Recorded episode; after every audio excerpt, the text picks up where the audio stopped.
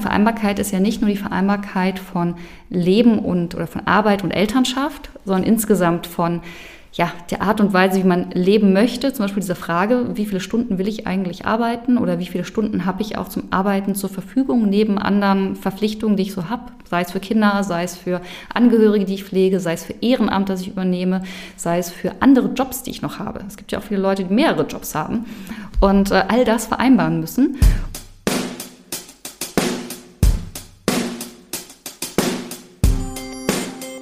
Schön, dass ihr wieder mit dabei seid. Das ist der Köln Alumni Podcast. Hier sprechen kluge Köpfe von der Uni Köln. Ich bin Nikolas Verhöven und in dieser Folge habe ich mit Juliane Schreiber gesprochen. Die ist nicht nur Alumna der Philosophischen Fakultät der Uni Köln, sondern heute auch Gründerin, Macherin, natürlich kluger Kopf und Mutter. Und bei ihr ist das Besondere, als sie Mutter geworden ist, hat sie gemerkt, als Mama besucht man etliche Kurse, bei denen es aber nur noch um das Kind geht. Deswegen hat sie mit ihrer Freundin Sarah die Networking-Reihe Mama Meeting ins Leben gerufen. Da ging es endlich mal wieder um die Frau selbst. Mittlerweile bietet Juliane sogar einen eigenen IHK-Kurs zur Vereinbarkeit von Leben, Job und Co. an. Sie hat also das Thema Vereinbarkeit zu ihrem beruflichen Inhalt gemacht. Und das ist deshalb besonders spannend, weil es jeden etwas angeht. Also nicht nur Mamas, sondern auch dich und mich. In einer echt lebhaften Unterhaltung spreche ich mit ihr heute über die Frage, wie will ich eigentlich arbeiten, über Babymassagen und natürlich auch ihre Zeit an der Uni Köln. Ich wünsche euch viel Spaß mit Juliane Schreiber. Herzlich willkommen zur neuesten Köln-Alumni-Podcast-Folge. Hier sprechen kluge Köpfe. Ich freue mich auf das nächste Gespräch. Heute in der elften Folge schon. Juliane Schreiber ist hier bei mir. Schön, dass du da bist. Ja, schön, dass du bei mir zu Hause bist. Schön, dass ich da bin, ja. Ich freue mich auch sehr. Ich ja. bin total gespannt und wir starten immer mit drei schnellen Fragen ins Format. Okay. Deswegen zack, zack, äh, wollen wir loslegen. Bist du eher Frühaufsteherin oder Nachteule? Irgendwie beides tatsächlich. Also ich bin da ganz flexibel.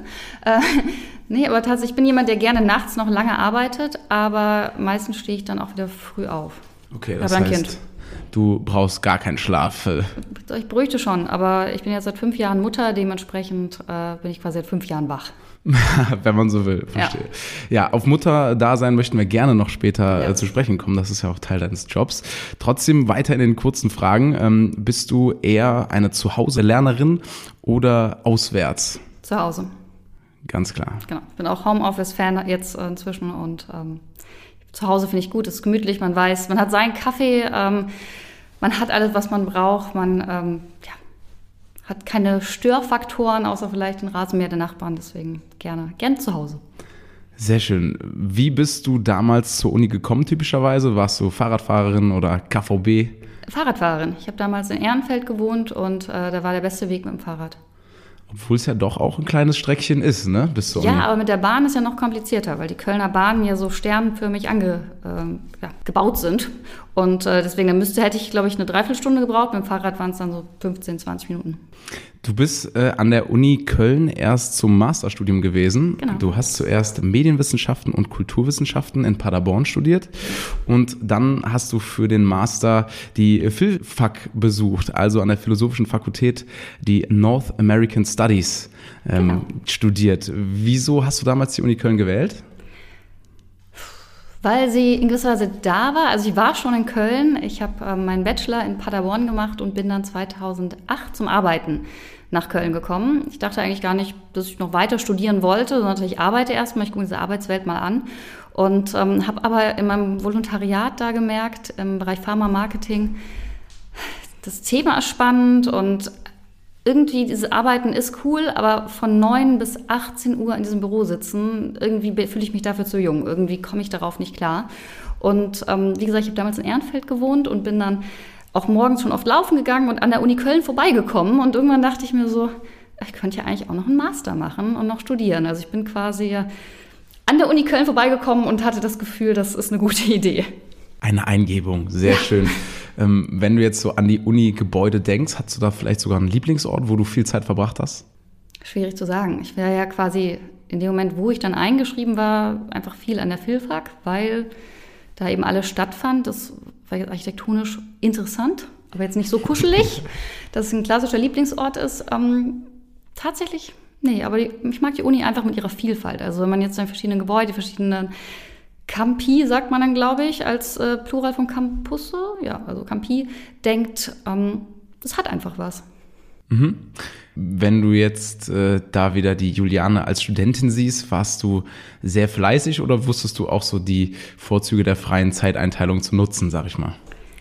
Ich würde sagen, ich war schon sehr fleißig, weil ich das immer war. Also ich war auch als Schülerin schon sehr fleißig, in meinem Erststudium sehr fleißig und auch im Studium schon auch, doch, weil ich habe parallel noch gearbeitet. Ich habe dann im Gleichstellungsbüro der Uni Köln angefangen zu arbeiten und habe eigentlich immer viel gemacht. Deswegen, ich habe die Vorzüge der Flexibilität des Studiums genutzt und fand die auch wirklich, wirklich großartig und die sehr genossen.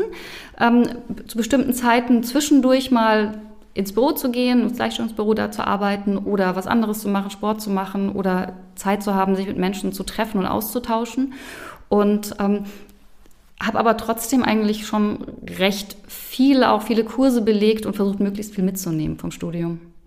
Welche Ereignisse sind so hängen geblieben? Hast du irgendwie einen schönsten Moment oder ein Ereignis, was dich geprägt hat? Hm, ein Ereignis an der Uni Köln. Jeder Tag an der Uni Köln war bestimmt ein Ereignis. Ähm, Danke. ähm, tatsächlich eine ganze Reihe von Veranstaltungen natürlich. Ähm, auch so jetzt nicht direkt im Studium lagen, sondern eben aus meiner Arbeit im Gleichstellungsbüro entstanden sind. Die fand ich sehr spannend. Aber ja, nee, eigentlich war alles. Also es war tatsächlich, jedes Semester hat was Neues zu bieten gehabt, hat neue Themenkurse gehabt. Im Masterstudium North American Studies, in dem ich da war, ähm, war es ja so, dass es ganz verschiedene Schwerpunkte gab. Es gibt so einen historischen Schwerpunkt darin, einen kulturellen Schwerpunkt. Es gibt diesen ganzen Bereich der Post-Colonial Studies, den ich vorher gar nicht kannte aus dem Studium, das ich vorher hatte. Und dementsprechend war eigentlich so jedes, jeder neue Semesterstart ein Ereignis, würde ich sagen, für mich. Schön, also hast du eine schöne Zeit gehabt, ja, kann man zusammenfassen. Absolut. Und die hast du sogar nicht nur im Studium gehabt, sondern du hast auch an der Uni gearbeitet, also verschiedene Positionen, vor allen Dingen am Zentrum für Lehrerinnenbildung und in der Marketingabteilung der Uni ähm, inne gehabt. Also hast du auch über das Studium hinaus eine ganz besondere Bindung gehabt. Ähm, ja, genau. Nee, es ähm, war sehr spannend für mich, diese verschiedenen Bereiche auch zu sehen. Einerseits wirklich die Uni als Studentin zu erleben, gleichzeitig als Mitarbeiterin, schon in dem Moment, wo ich eben als studentische Hilfskraft im Gleichstellungsbüro war. Ich wurde dann irgendwann äh, wissenschaftliche Hilfskraft dort. Dann bin ich mal äh, gewechselt, wieder in eine externe Marketingagentur. Dann bin ich wieder zurückgekommen auf eine Stelle im Marketing und dann bin ich von da, an die zwischendurch war ich noch im Wahlkampf in Düsseldorf, genau, also so verschiedene Stationen und kam aber immer wieder mal wieder zurück zur Uni Köln und dann eben letztlich ans Zentrum für Lehrerinnenbildung, wo ich den Bereich ähm, Öffentlichkeitsarbeit und äh, Events geleitet habe eine Zeit lang. Dann bin ich da weg in Elternzeit, dann bin ich mal kurz wiedergekommen und dann habe ich eigentlich Tschüss gesagt. Und jetzt bin ich aber nächste Woche ja wieder für einen Input zum Thema familienfreundliche Unternehmen an der Philfak und wir reden in diesem Podcast. Also mal gucken, was in Zukunft noch kommt. Die Verbindungen sind da und bleiben. Ja. Ich glaube, das kann man sagen. Du hast gerade schon äh, Stichwort Elternzeit angesprochen. Ja. Du bist 2017 Mutter geworden genau. und ähm, dann hast du im Jahr danach das Mama-Meeting gegründet mit Sarah Drücker zusammen. Und das war dann letztlich ja der Startschuss für deine jetzige Tätigkeit, für deinen Beruf heute. Ne? Genau. Ähm, ja, erzähl doch mal, wie war denn der Weg dann von der Masterstudentin? Du hast gerade schon angerissen, aber wie kam es dann, dass du Gründerin wurdest? Ähm, das kam, also es war gar nicht so beabsichtigt mit dieser Gründung. Ähm, wir haben auch, inzwischen sind wir jetzt eine GmbH als GmbH firmiert. Ähm, wir haben damals das einfach angefangen zu sagen, wir wollen mal Events machen für Mütter. Ähm, ich glaube, es kam daher, dass ich immer schon viel eben in diesem ganzen Bildungsbereich war, durch die Uni auch gemerkt habe, so was gibt es über so einen festen Lehrplan hinaus an Themen, die Menschen interessieren, Themen, die wichtig sind so für den persönlichen Karriereweg. Und habe dann in meiner eigenen Elternzeit gemerkt, eigentlich ist das ein ganz guter Zeitraum, um mal zu überdenken, so wie man arbeiten möchte, weil die Elternzeit ja so der einzige Zeitraum ist im Leben einer Frau in Deutschland, in der man dann gefragt wird, ja, wie viel willst du denn eigentlich arbeiten? Weil ich habe das vorher, ich habe vorher auch ähm, als SAK oder als WHK an der Uni Köln, ähm, gibt es ja so Beschränkungen, maximal 19 Stunden, da war es irgendwie vorgegeben. Danach war aber eigentlich immer klar, auch in Jobs gerade außerhalb der Uni, ähm, ja, man arbeitet halt Vollzeit. Und dann war ich in Elternzeit und dann kam von ganz vielen Seiten diese Frage, ähm, ja, gehst du in Teilzeit zurück und wie viel machst du dann und was? Und ich dachte so, krass, ich kann mir das jetzt aussuchen. Und ähm, dann habe ich mit Sarah zusammengesessen, die eben auch zu dem Zeitpunkt äh, gerade Mutter geworden war, Freundin von mir. Und dann haben wir ähm, darüber gesprochen, so ja, es wäre doch eigentlich ganz cool, so jetzt in dieser Elternzeit schon so ein bisschen was auch zu den Jobthemen zu machen, weil eigentlich wir mögen unsere Jobs. Ähm, ähm, fanden das alles spannend, was sie gemacht haben. Und es ist irgendwie jetzt ein bisschen langweilig, nur in der Elternzeit die Räder vom Bus zu singen und irgendwie diese ganzen Kinderkurse zu belegen. Und dann hatten wir recht spontan eigentlich die Idee zu sagen, lass uns doch so ein Event für Mütter machen, vielleicht schon mal so zum Thema, wie kehrst du eigentlich zurück in den Job, Teilzeit, nicht Teilzeit oder eben auch andere Wiedereinstiegsthemen. Und ähm, dann haben wir das aufgesetzt, haben Mütter dazu eingeladen, haben gesagt, so kommt mal vorbei, erzählt mal so. Die Regel ist, es wird nicht über die Kinder geredet, bitte redet über euch. Und ähm, als wir fertig waren mit diesem ersten Meeting, das wir gemacht haben, haben die halt alle gefragt, wann ist denn das nächste? Und was ist denn das Thema des nächsten? Und dann haben wir angefangen, da wirklich so eine Eventreihe draus zu organisieren, erst in Köln. Dann ähm, haben wir das Ganze eben ja, online begleitet, auch per Instagram zum Beispiel. Dann waren wir in Hamburg mal und dann kam Corona und dann wurde das Ganze eben jetzt auch digital zuletzt. Und jetzt sind wir deutschlandweit mit diesen Eventformaten, den Mama-Meetings und noch ganz viel anderem, was daraus entstanden ist. Ja, Wahnsinn, wie das entstanden ist. Da möchte ich gleich auch nochmal gerne ja. drauf zurückkommen. Ähm, jetzt ist es soweit, dass du Vereinbarkeitsmanagerin bist. Das bedeutet, äh, du warst schon Teil unserer Kluge Köpfe-Kampagne, hängst auf Plakaten in unserer Uni. Äh, hier entstehen Vereinbarkeiten. Echt, ich häng da? Mhm. Ich muss mal hin. Ach, krass. ja, musst du äh, auch bei Instagram teilen. Ich häng an der Uni. Ich häng quasi doch noch an der Uni ab. Siehst du, es hört nicht auf. Ähm, Nein, das muss das. auch so bleiben. Finde ich gut. Ähm, und als Vereinbarkeitsmanagerin bist du nämlich von diesem ja fast spontanen Netzwerkevent zur Bildungsträgerin geworden. Es gibt einen offiziellen IHK-Lehrgang. Genau, es hat sich so entwickelt. Also wir haben diese Mama-Meetings gemacht. Ähm, wir haben dann so ein bisschen geguckt, was sind da alles Themen, die spannend sind. Und es waren sowohl so Zeitmanagement-Themen drin, Wiedereinstiegscoachings. Ähm, es ging auch um Gehaltsverhandlungen, um Arbeitsmodelle, um Führen in Teilzeit. Ähm, kind und Karriere, kann man so sagen, hauptsächlich für Mütter. Und haben dann aber auch irgendwann so in Gesprächen gemerkt mit den Müttern, auch mit Unternehmen. Wir wurden dann nach und nach auch angefragt von so Frauennetzwerken, die es ja in vielen Unternehmen gibt, ob wir da mal einen Input machen können, ein Mama-Meeting intern.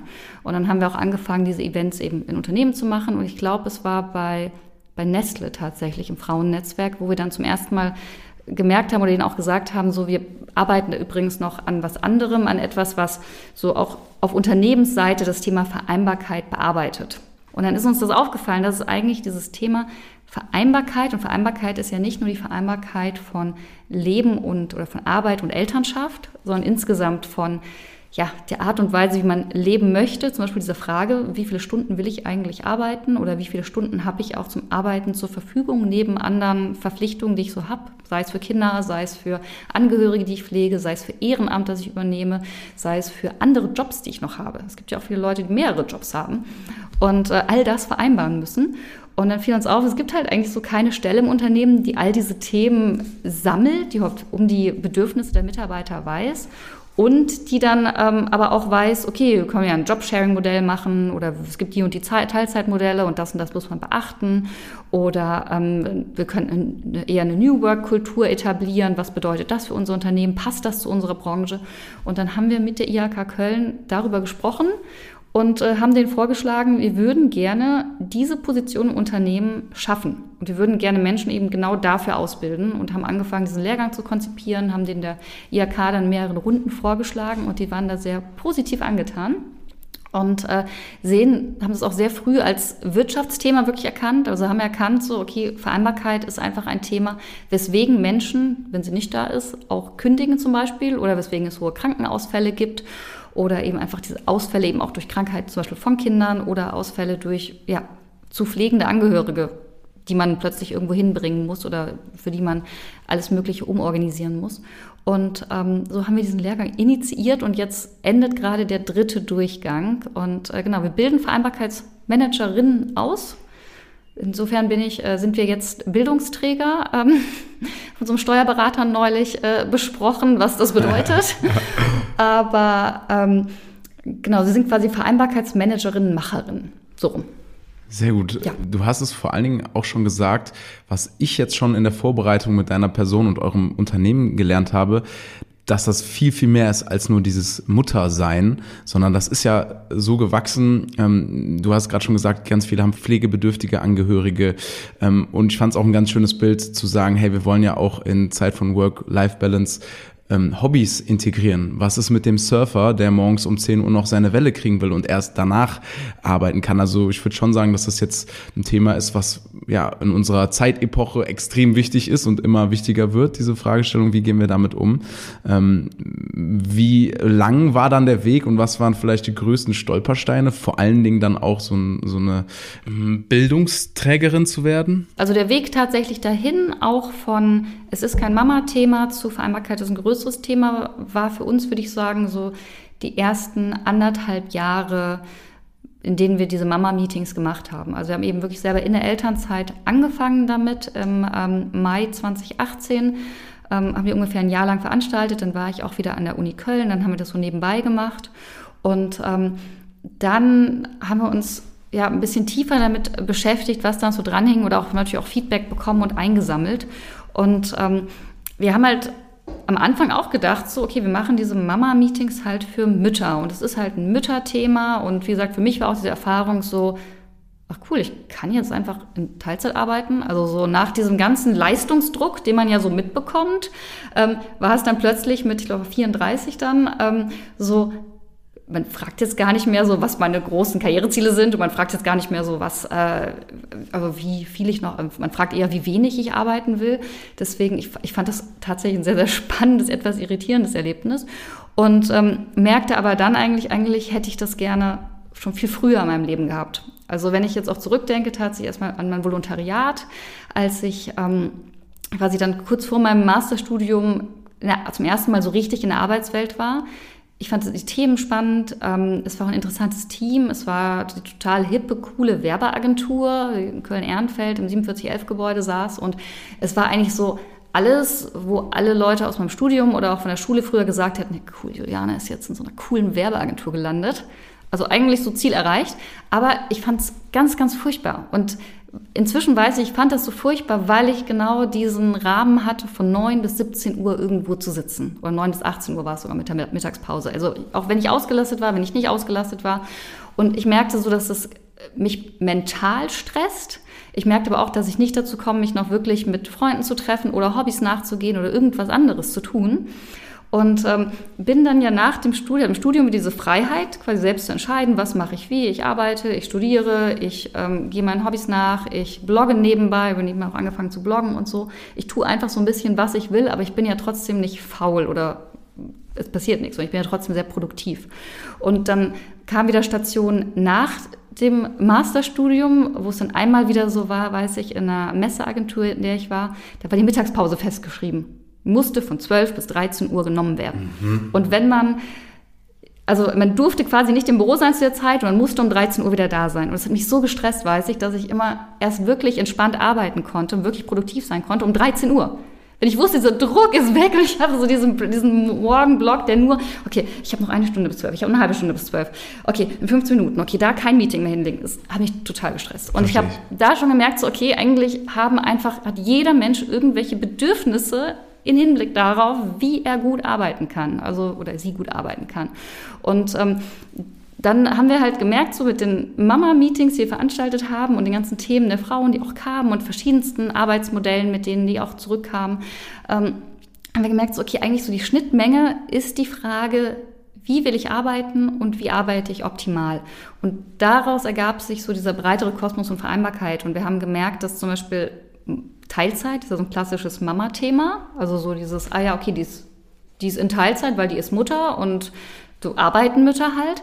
Aber eigentlich gibt es ganz viele Leute, die zum Beispiel auch gerne in Teilzeit arbeiten würden. Ich habe zum Beispiel auch Freundinnen, die keine Kinder haben und die in Teilzeit arbeiten, weil sie einfach sagen, ich schaffe das auch in der Zeit. Die Zeit, die ich dann für andere Dinge zur Verfügung habe, ist so viel wertvoller, als da halt ja, einfach Zeit abzusitzen. Mhm. Ähm, eine Lehrgangsteilnehmerin hat es mal Showsitzen genannt, was in vielen äh, Unternehmen stattfindet. Mhm.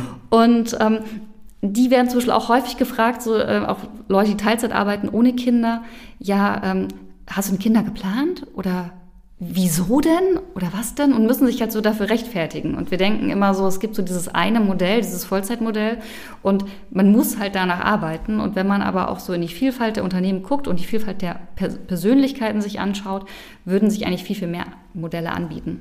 Und dem gehen wir dann mit dem Lehrgang nach. Und wir haben gemerkt, so, das Thema ist tatsächlich da präsent, wo das Recruiting richtig schwierig ist. Also wo Unternehmen schon merken, gerade in Branchen, in denen dieser berühmte Fachkräftemangel besteht, die merken, es kommen halt keine Bewerber und die Leute kündigen. Und wenn die Leute aus der Elternzeit nicht zurückkommen und Elternzeit nehmen nicht mehr nur Frauen, sondern auch immer mehr Männer, dann verlieren die richtig, richtig viele Mitarbeiter und richtig viel Geld.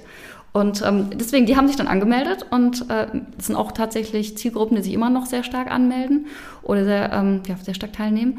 Und ähm, erarbeiten super spannende Vereinbarkeitskonzepte ähm, dafür, wie man eben tatsächlich Remote-Work-Systeme da schaffen kann oder Homeoffice teilweise auch in Bereichen machen kann, wo man denkt, ach, da müsste man jetzt irgendwie eigentlich präsent sein für diesen Job und stellen dann fest, so nö, aber eigentlich so 20 Prozent der Zeit könnte die Mitarbeiterin auch zu Hause arbeiten und äh, entwickeln da super tolle moderne Lösungen. Und ähm, deswegen, das war für uns auch ein, ein, spannendes Learning. Und so lernen wir auch während dieses Lehrgangs, wir jetzt gerade die dritte Runde zu Ende, ähm, noch ganz, ganz viel davon, auch was eigentlich für noch Herausforderungen in verschiedensten Branchen bestehen.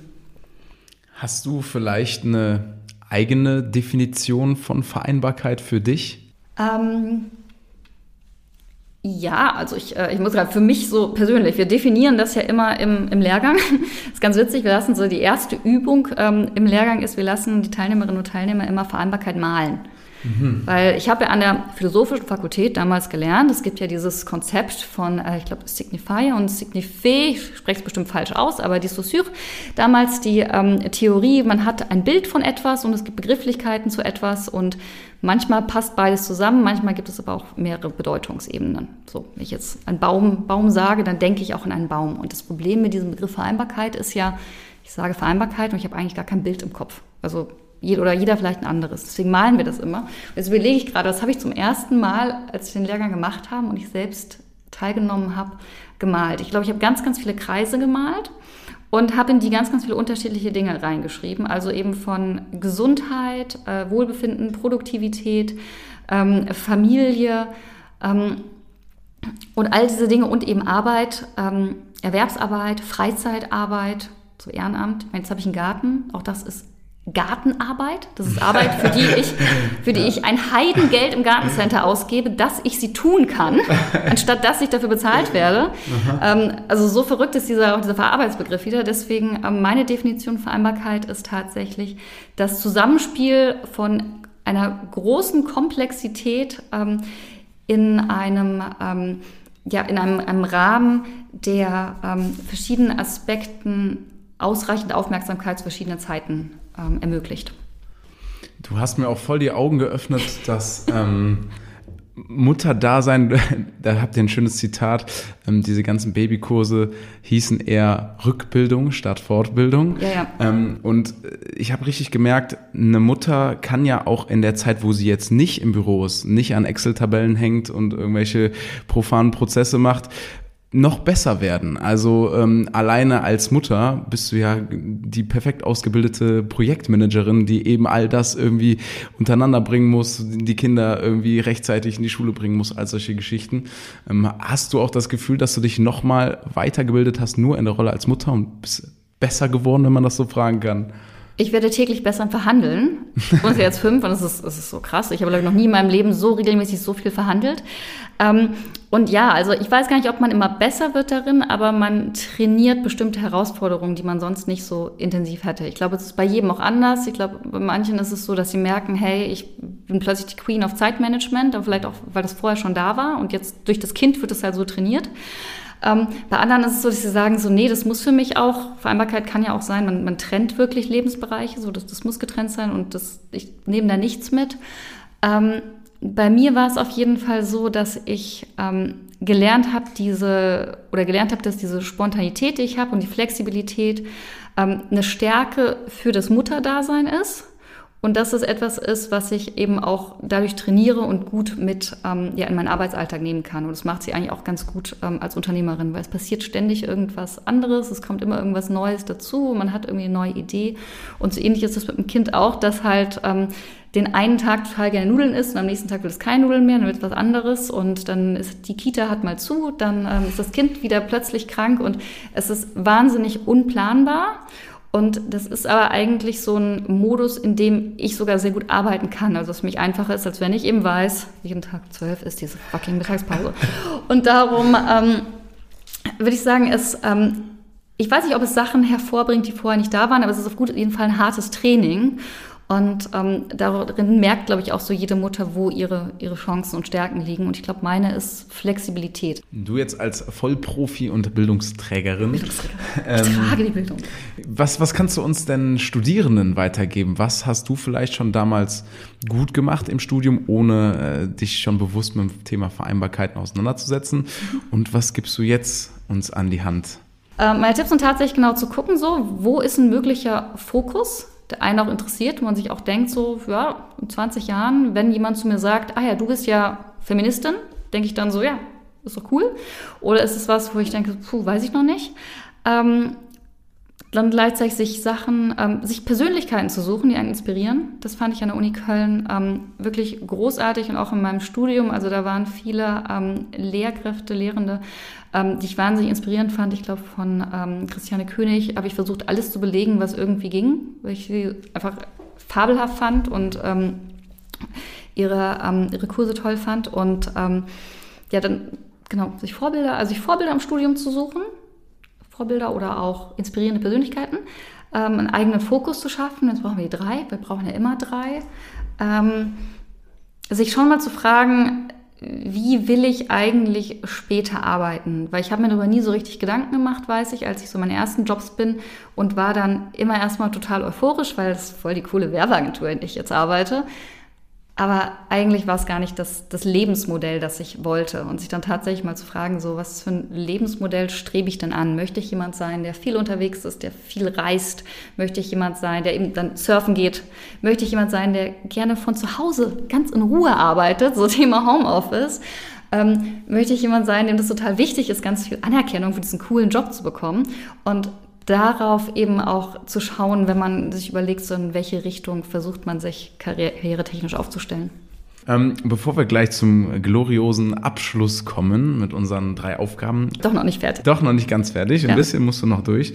Ähm, ich habe vor allen Dingen rausgezogen, dass zwei Sachen für dich ganz wichtig sind. Einmal Teamarbeit, weil du ja auch mit der Sarah alles zusammen in Teamarbeit machst, mhm. hast du ja eben auch schon kurz angedeutet. Und so ein bisschen das Netzwerken dann doch, weil das ja ursprünglich eine Mama-Netzwerk-Idee war, aus der das Ganze entsprungen ist. Und wir als Köln-Alumni sind ja auch das Netzwerk der Uni Köln. Deswegen würde ich gerne nochmal von dir wissen, inwiefern dir das Netzwerk, dein bisheriges Netzwerk so im Leben geholfen hat, um dahin zu kommen, wo du jetzt bist. Extrem. Also den besten Job, den ich jemals hatte vor dem Mama-Sein und vor der Gründung, ähm, habe ich allein durch Netzwerken bekommen zum Beispiel. Und ähm, das war eine Freundin in Düsseldorf, ähm, die mich mal angerufen hat, als ich tatsächlich in dieser Agentur, wo ich um 12 Uhr Mittag Pause machen musste, saß und sie wusste, ich war unglücklich und dann rief sie mich an und meinte so, ähm, sag mal, hast du Bock auf einen anderen Job? Ich kenne da jemanden, der braucht gerade irgendwie jemanden, der gut organisieren kann und äh, kommunikativ stark ist und so einen Überblick behält. Und ich so, klar. Und dann saß ich beim äh, plötzlich Sonntag nachmittags beim Kaffee des Oberbürgermeisterkandidaten der SPD in Düsseldorf, Thomas Geisel, auf dem Sofa und habe mich mit dem unterhalten. Wusste gar nicht so richtig für welche Stelle. ähm, wusste nur so, der sucht irgendwie für sein Team Unterstützung. Und äh, eine Woche später habe ich einen Vertrag als Wahlkampfleiterin unterschrieben und habe äh, sechs Monate diesen Wahlkampf geleitet, was auch eben eine super flexible Zeit war, weil es war so, es war so ein klares Ziel, wir wollen diesen Wahlkampf gewinnen, haben wir auch. Und ähm, wir haben auch ganz vielen Teams und Netzwerken und dieser ganzen Partei zusammengearbeitet haben. Und das war für mich super lehrreich, auch in Bezug auf Netzwerk, weil ich da schon gemerkt habe, okay, diese ganzen Menschen engagieren sich ja hier jetzt nicht, weil sie all dafür bezahlt werden und weil das der Job von dem ist, das zu machen, der Job von dem ist, das zu machen. Einige waren angestellt, aber ganz viele Menschen geben ihre Zeit, ihre Kontakte, ihre Energie rein und es entsteht so viel daraus, dass man quasi ein politisches System fast verändern kann. Das war so 14 Jahre lang war, oder 16 Jahre sogar, nee, 14 war es genau, war die äh, CDU an der Macht in Düsseldorf und plötzlich kam die SPD. Also das war so ein bisschen diese Macht, die Netzwerken hat. Und ähm, ganz witzig, genau die Freundin, die mich in diesen Wahlkampfjob reingebracht hat, die habe ich irgendwann nämlich mal gefragt, weil die kannte auch in Düsseldorf jeden und habe ich sie irgendwann gefragt, so, warum kennst du eigentlich so viele Leute? Und dann meinte sie zu mir, ich habe zwei Kinder. so, ich habe bei, beim, in der Kita beim Abholen, in der Schule beim Abholen, ich treffe Menschen, ich rede mit Leuten und dachte so, krass, okay, Netzwerken und Kinder. Deswegen eigentlich ist Kinder kriegen auch so die optimale Möglichkeit, sein Netzwerk zu erweitern, weil sonst ist man ja auch so in so einer Bubble, zum Beispiel in der Uni dann, so wäre ich ja sonst nur im Bereich der Filfak gewesen. Und ähm, sobald man irgendwie mal in andere Bereiche kommt, beruflich oder auch privat, ähm, vergrößert man ja einfach dann sein Netzwerk und lernt auch Dinge, von denen man vorher gar nicht wusste, dass es sie gibt. Also als Eltern ist man nicht raus, sondern ganz im ja, Gegenteil. Eigentlich ist es eben, also man ist eine optimale Zeit, um äh, sein Netzwerk zu pflegen. Sehr schön. Äh, der Podcast war auch eine sehr schöne Zeit mit dir. Schon mal vielen, vielen Dank, dass du bei uns am Start warst. Jetzt habe ich natürlich noch unsere letzte Aufgabe für dich. Du okay. hast eben schon gesagt, drei ist immer die goldene Zahl. Beschreib doch mal bitte deine Zeit an der Uni Köln in drei Worten. Schön. Ich finde es wirklich schön. Ich sage auch so dieses ähm, einfach ähm, eben dieses Wuselige, die viel, also schön wuselig, genau diese ganzen Menschen, die da rumrennen und ähm, sehr inspirierend. Wenn sehr inspirierend die zwei Wörter als ein Wort zählen. Aber es war wirklich sehr inspirierend. Ich drücke mal zwei Augen zu. Dankeschön. Das geht schon. äh, vielen, vielen Dank, dass du bei uns warst. Vielleicht gibt es ja irgendwann den Studiengang Vereinbarkeiten bei uns an der Uni Köln und du bist auf einmal Dozentin. Ich kann es mir gut vorstellen. Ja, wir können auch ein ganzes Institut ich hätte, mir fallen so verschiedene Leute direkt ein, die Thema Netzwerken wieder, mhm. die da großartigen Input reingeben könnten. Ähm, darum sehr gerne. Den Träumen sind keine Grenzen gesetzt. Ich würde mich sehr freuen. Danke, dass du bei uns warst. Dankeschön. Mach's gut. Danke, danke. Ich hoffe, ihr habt auch in dieser Folge gemerkt, wie schnell es gehen kann, dass man Gründer oder Gründerin wird und wie wichtig das Thema Vereinbarkeit ist, egal ob Mutter oder nicht. Ich bin mal sehr gespannt, wo die Reise für Sie und für uns hingeht. Ich fand das Gespräch auf jeden Fall sehr inspirierend. Äh, wenn ihr Bock auf noch mehr inspirierende Gespräche habt, dann solltet ihr unbedingt ein Follow auf diesem Kanal dalassen. Und meine klare Empfehlung, registriert euch auf kölnalumni.de als Alumna oder Alumnus der Uni Köln, denn Ihr habt ja in dieser Folge gehört, wie wichtig Netzwerk sein kann. Alle weiteren Links auch zu Social Media und Co. findet ihr natürlich auch bei uns in den Show Notes. Wir hören uns dann in der nächsten Folge wieder. Ich freue mich auf euch. In Köln sagt man Madet Jod.